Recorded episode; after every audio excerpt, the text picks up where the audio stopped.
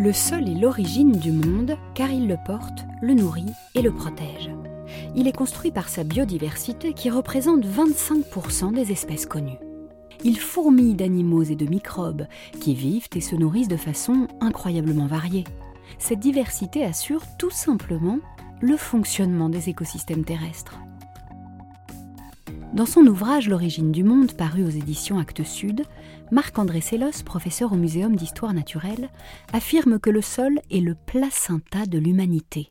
Il raconte une histoire du sol à l'intention de ceux qui le piétinent.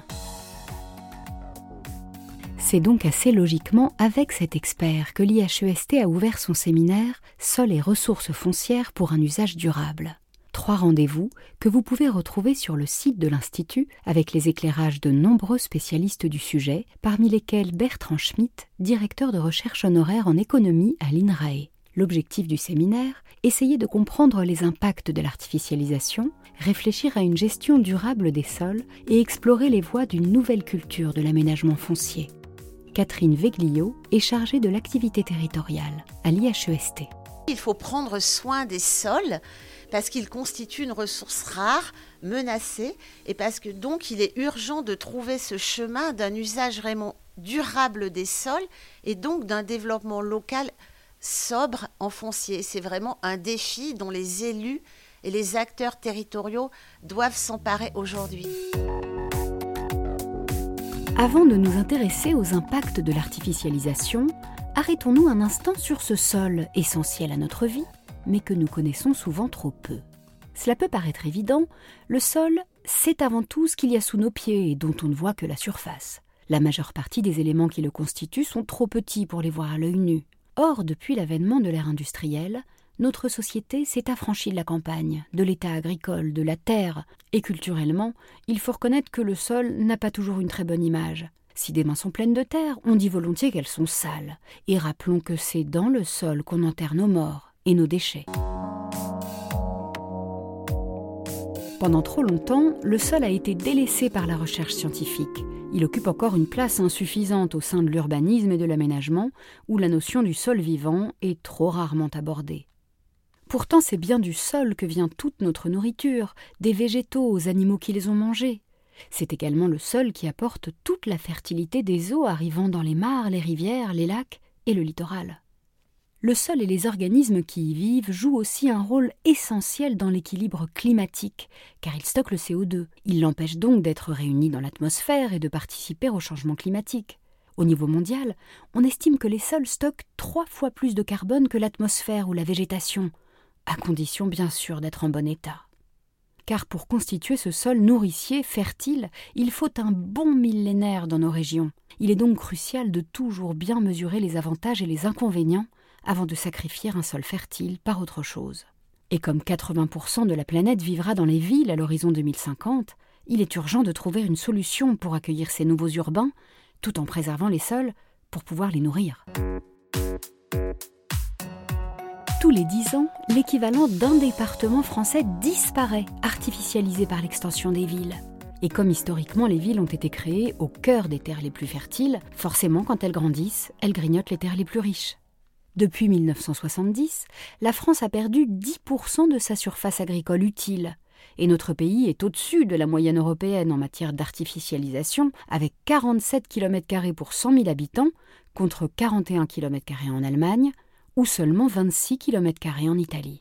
Si l'on ne parle que de la bétonisation, ce sont 30 000 hectares d'espaces naturels, de forêts ou de champs qui disparaissent chaque année en France. Les responsables, les logements, bien sûr. En France, l'habitat représente près des deux tiers des espaces artificialisés.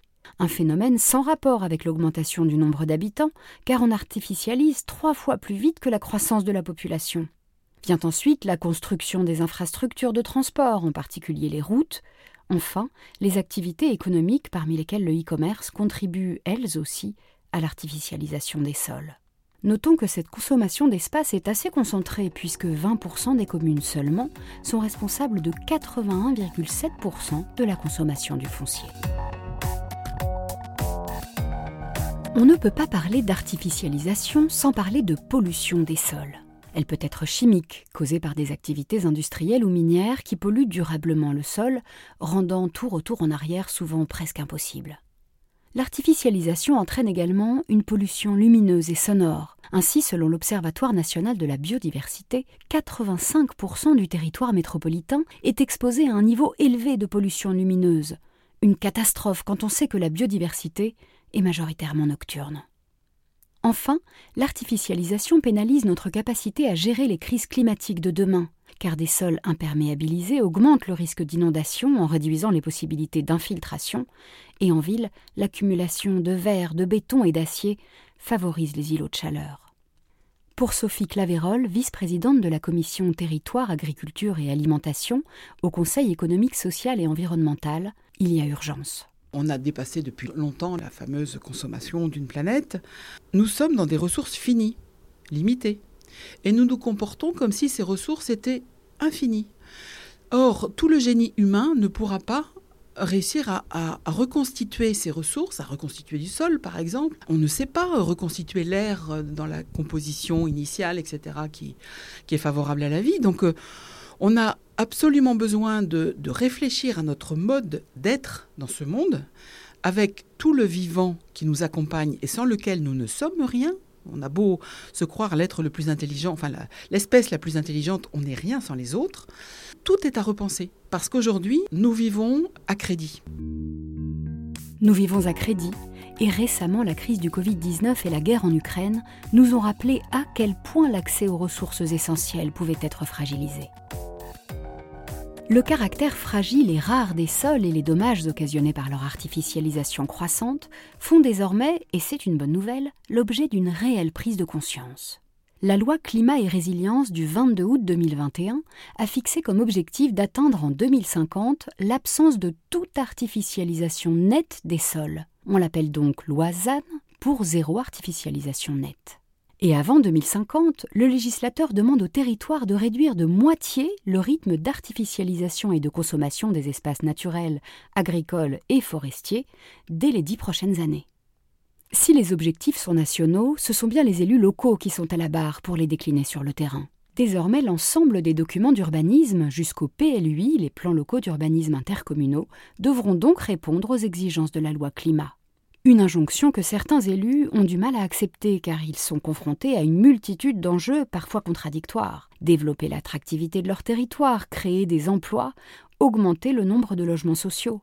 Le sénateur du Vaucluse, Jean-Baptiste Blanc, rapporteur de la loi, a rencontré de nombreux élus qui redoutent une désertification des territoires ruraux. Les élus locaux ont l'impression que, c'est un truc de gens de la ville que c'est un truc euh, pensé par euh, une technocratie qui s'est un peu boboisée, qui a une vision de la ville et de la campagne. Ils ont l'impression qu'on les empêche de se développer, de continuer à loger, à créer de l'emploi euh, par idéologie. Ils ont l'impression que dans le même temps, on ne leur donne pas les moyens de réussir et que donc tout est fait pour faire disparaître les communes, qu'il n'y ait plus que des grands ensembles. Si ce sont des métropoles, c'est encore mieux pour qu'au final, il n'y ait plus qu'une poignée de hauts fonctionnaires avec quelques élus qui décident de tout pour tout le monde. Et eh bien pourquoi l'État n'accepterait pas de contractualiser, ce qui permettrait d'assouplir un peu euh, les choses? Si je suis pas à moins 50, mais à moins 40 ou à moins 38, c'est pas très grave dès lors que je suis dans une démarche euh, vertueuse. L'objectif zéro artificialisation nette ne signifie pas pour autant l'arrêt de toute construction, mais désormais, sauf exception, les nouveaux logements ne pourront plus consommer de nouveaux espaces naturels, agricoles ou forestiers. Le programme Territoire pilote de sobriété foncière a été lancé en 2020. Il concerne actuellement 30 territoires à travers la France qui sont accompagnés dans une stratégie de sobriété foncière. Ludovic Herman est le directeur de l'aménagement et de l'urbanisme de l'agglomération d'Épernay, l'un des territoires concernés la sobriété foncière, c'est euh, bah, tout en continuant à répondre aux besoins du territoire en termes d'habitat, d'activité, de services, de euh, consommer moins de foncier, donc d'aller moins sur les terres agricoles euh, ou naturelles, et donc de reconstruire la ville sur elle-même en réutilisant les, friches, les espaces disponibles déjà artificialisés. Pour construire la ville sur la ville, le gouvernement mise sur la reconversion des milliers de friches industrielles et commerciales que compte la France. 7200 sites sont recensés par l'application Cartofriche, conçue pour aider les collectivités et les porteurs de projets à localiser les friches industrielles, commerciales ou d'habitat. Selon le Code de l'urbanisme, on entend par friche tout bien ou droit immobilier, bâti ou non bâti, inutilisé et dont l'état, la configuration ou l'occupation totale ou partielle ne permet pas un réemploi sans un aménagement ou des travaux préalables. Pour financer la reconversion de ces friches et leur dépollution lorsqu'elle est envisageable, le gouvernement a mis en place le fonds friche issu du plan de relance, doté d'une enveloppe de 750 millions d'euros cette année. Accompagner les collectivités engagées en faveur de la sobriété foncière, c'est la mission des établissements publics fonciers, des agences d'urbanisme et de l'Agence nationale de cohésion des territoires, mais c'est aussi le travail des établissements bancaires. Gabriel Djabikani est le directeur de l'innovation et des opérations à la Banque des territoires.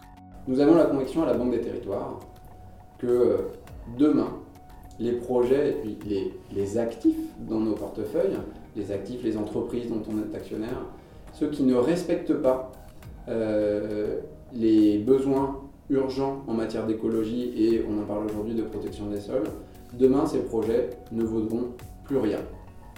Donc, si on veut continuer à développer des projets et y compris à gagner de l'argent ou ne pas en perdre, il est urgent et absolument impératif de le faire en accord avec les besoins tout aussi urgents et tout aussi impératifs euh, de la pression écologique et le respect du vivant. Pour répondre à l'objectif zéro artificialisation nette, les communes devront donc apprendre à densifier différemment. Ajouter un étage à des logements ou locaux existants, transformer des bureaux vides en logements, s'atteler à redynamiser les centres-villes trop souvent déserts. La sobriété foncière oblige aussi à repenser nos modes d'habitation, Aujourd'hui, la majorité de la population habite en pavillon. Or, selon l'inspection générale de l'environnement et du développement durable, l'habitat individuel est 15 fois plus consommateur d'espace que le logement collectif. Il aura fallu attendre 2016 avec la loi biodiversité pour que le sol soit reconnu comme patrimoine commun de la nation. Pour Jérôme Bastin, en charge du pôle stratégie développement aménagement à Rennes Métropole, c'est un changement de paradigme qui pourrait nous conduire à redéfinir le concept même de propriété privée. Le fait de qualifier le foncier de bien commun pose inévitablement, sans doute à long terme, la question du rapport à la propriété et sans doute de la dissociation entre la propriété du sol et la propriété de ce qui est construit dessus. Euh, ça veut dire que vous êtes propriétaire de votre bâtiment et donc vous êtes propriétaire, euh, vous pouvez emprunter, vous pouvez, mais le sol sur lequel vous l'avez construit, vous ne le maîtrisez pas durablement. Est-ce que ça rend pas aussi les gens un peu plus responsables? Cette dissociation-là, elle permet en effet d'avoir toujours conscience que finalement vous êtes à la fois chez vous et chez le collectif. Nous sommes tous responsables, chacun à notre niveau de la préservation du sol. Notre patrimoine commun est aujourd'hui fragilisé par l'artificialisation, mais aussi par une agriculture trop intensive et le labourage à répétition qui appauvrit la terre et perturbe l'équilibre de la vie souterraine. Les sols sont un élément essentiel de la biodiversité et il ne fait plus de doute que notre survie dépend plus que jamais de leur qualité et de leur préservation. C'est la fin de ce podcast. Merci de nous avoir écoutés. Pour en savoir plus, je vous rappelle que vous pouvez retrouver les vidéos du séminaire Sol et ressources foncières pour un usage durable sur le site de l'IHEST. À bientôt!